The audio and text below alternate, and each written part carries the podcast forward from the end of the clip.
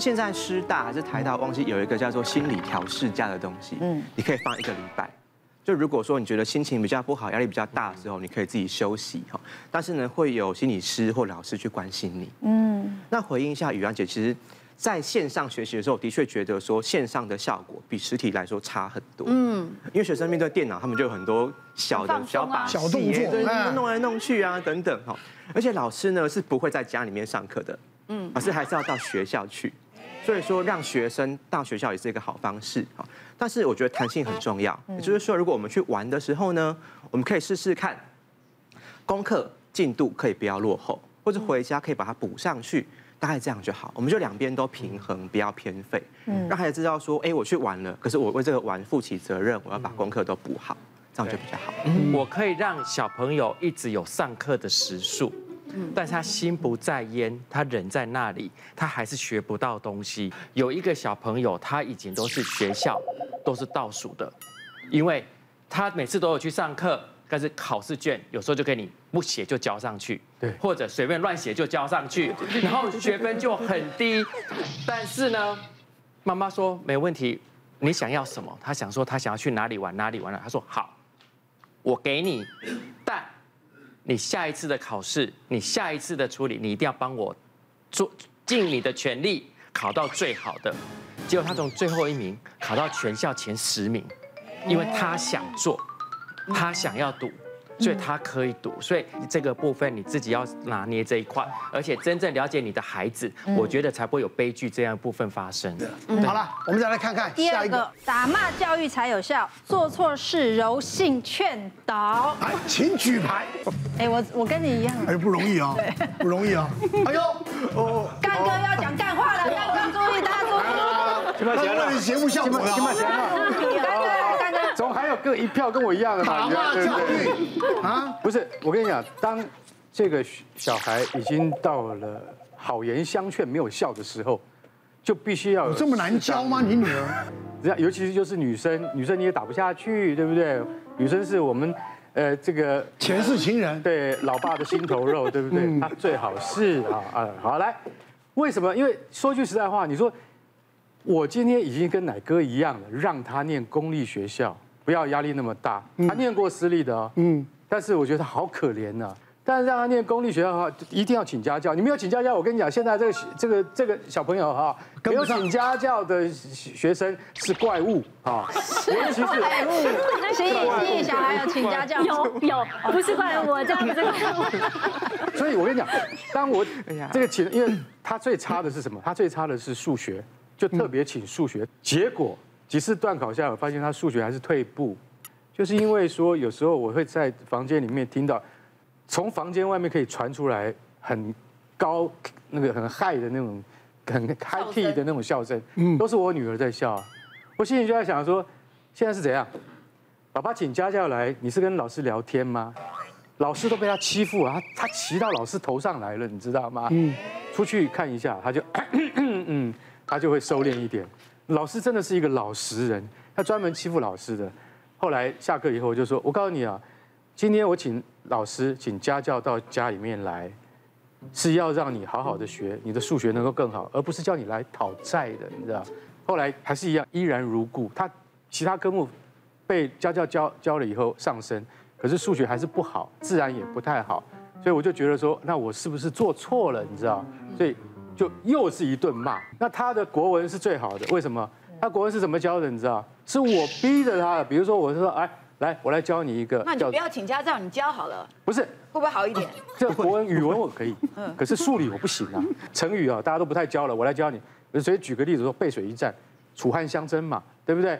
韩信带兵已经到了渭水边上，如果说你前面就是河，你跳下去就是死，你反反过头来还有机会一拼，对不对？这叫做背水一战。然后我想到这边的时候，女儿就说：“好无聊哦，听不下去。”就是有一些那种习惯你改不了，啊，有时候有还有一讲我讲一个生活习惯，我们家是 L 型大沙发，你知道吗？啊，那那白色的布的，你躺上去，我跟你讲，我们就已经很紧张了。躺上面没有不要紧。你拿着乖乖那边吃，然后呢，后来就掉在那个屑屑就掉在那个沙发上。嗯，那我说这个要谁来亲呢？是我吗？还是你吗？啊，还是你自己要亲？你不可能会亲的，到最后还是要有人给你收拾啊，甚至有时候还看到红笔，但是擦都擦不掉的。所以我说，这个小朋友就是他跟老师的互动，跟他一些生活上的习惯，会让我觉得说，我这个做父亲的是不是的。你有打他吗？有。哦，你好像犯错了小孩哦。我说你有打他吗？有有有。我最多只是。打他的小腿。其实他在呃差不多三年级、四年级小学的时候，我只会口头上面。他现在够大了，已经国一了，嗯，所以我才会打他的小腿肚。哦，我的话是指二，你举二嘛？对，我举二，就是因为我觉得呢，呃，每个不会说完全爱的教育，一定要有惩罚，但不可以过度，尤其要随着年纪不一样。我反而跟干哥不一样，我觉得越大越不能。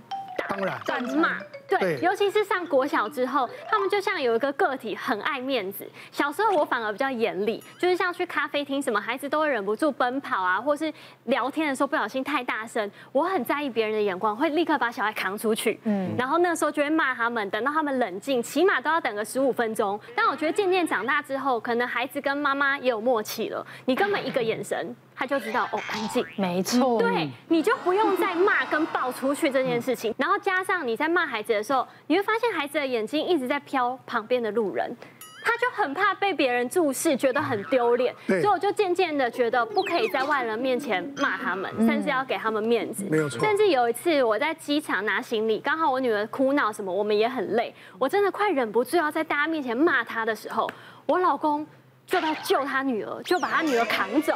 然后扛去别的地方冷静，但我老公很可怜哦。回去有网友密我说，我刚刚看到你们家爸爸把女儿带走，感觉很凶。我想说，他爸爸是要救他女儿，为了让我冷静，让你说不是。对，所以现在在外面也要非常小心。嗯，其实我相信哈，天下父母心啦，家长都是为了孩子好。但是有些方式用下去，的确会让孩子既没有达到你要的效果，还伤害了亲子关系。我们来看看有四种呢，我们在临床上比较不建议的教养方式。好，好，第一种叫做大声咆哮，哦，就是很大声的呵斥他、阻止他、骂他。这会有什么样的反应呢？孩子在一种高压情况之下，他会先愣住，完全无法思考，然后再就是逃避。或者说到后面会发展成是，他希望你赶快闭嘴，然后说，嗯嗯，好啦，对啦，哈，所以你会发现，你说什么他都说对，但是呢，后面都没有做到，他是想要说，哎，你赶快安静，这样就好。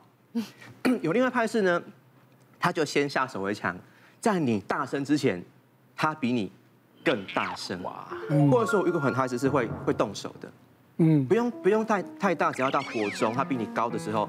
就差不多了，会打回来。小学的时候，你等着，我马上就国中了。是我会大，你会老哦，冤冤相报何时了？真的不要这样子，好好。我们来看第二个是太多大道理，比如说，以后你要怎么成才？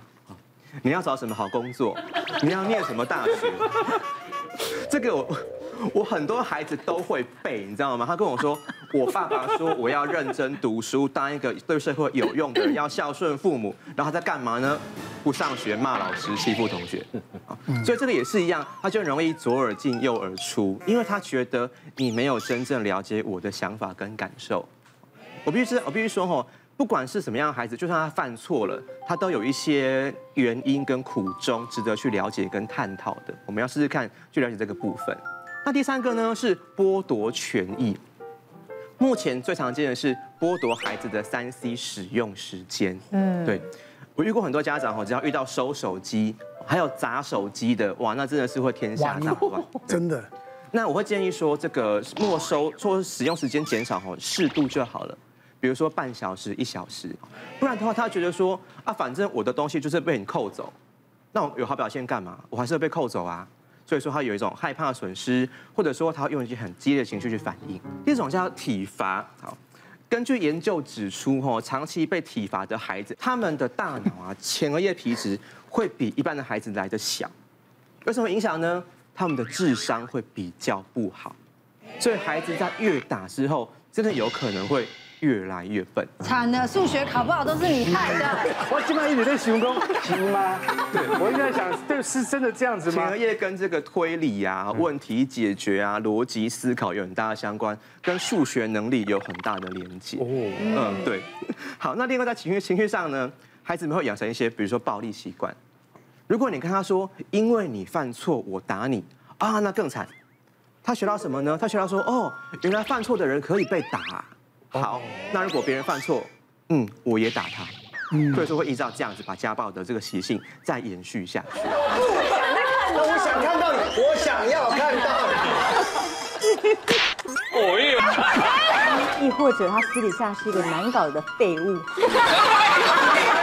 哦，要哭了！哎呦哎呦，看到你要高兴。就是现在啊，脱光就站在这里。媳妇勾公公的手走路正常吗？假设我有媳妇的话，我是 OK 的。小姐不息地二十四小时不断线，强档综艺节目热映中，搜寻东森娱乐台。别忘了订阅我们的 YouTube 频道，并按下小铃铛看我们最新的影片。如果想要收看更精彩的内容，记得选旁边的影片哦。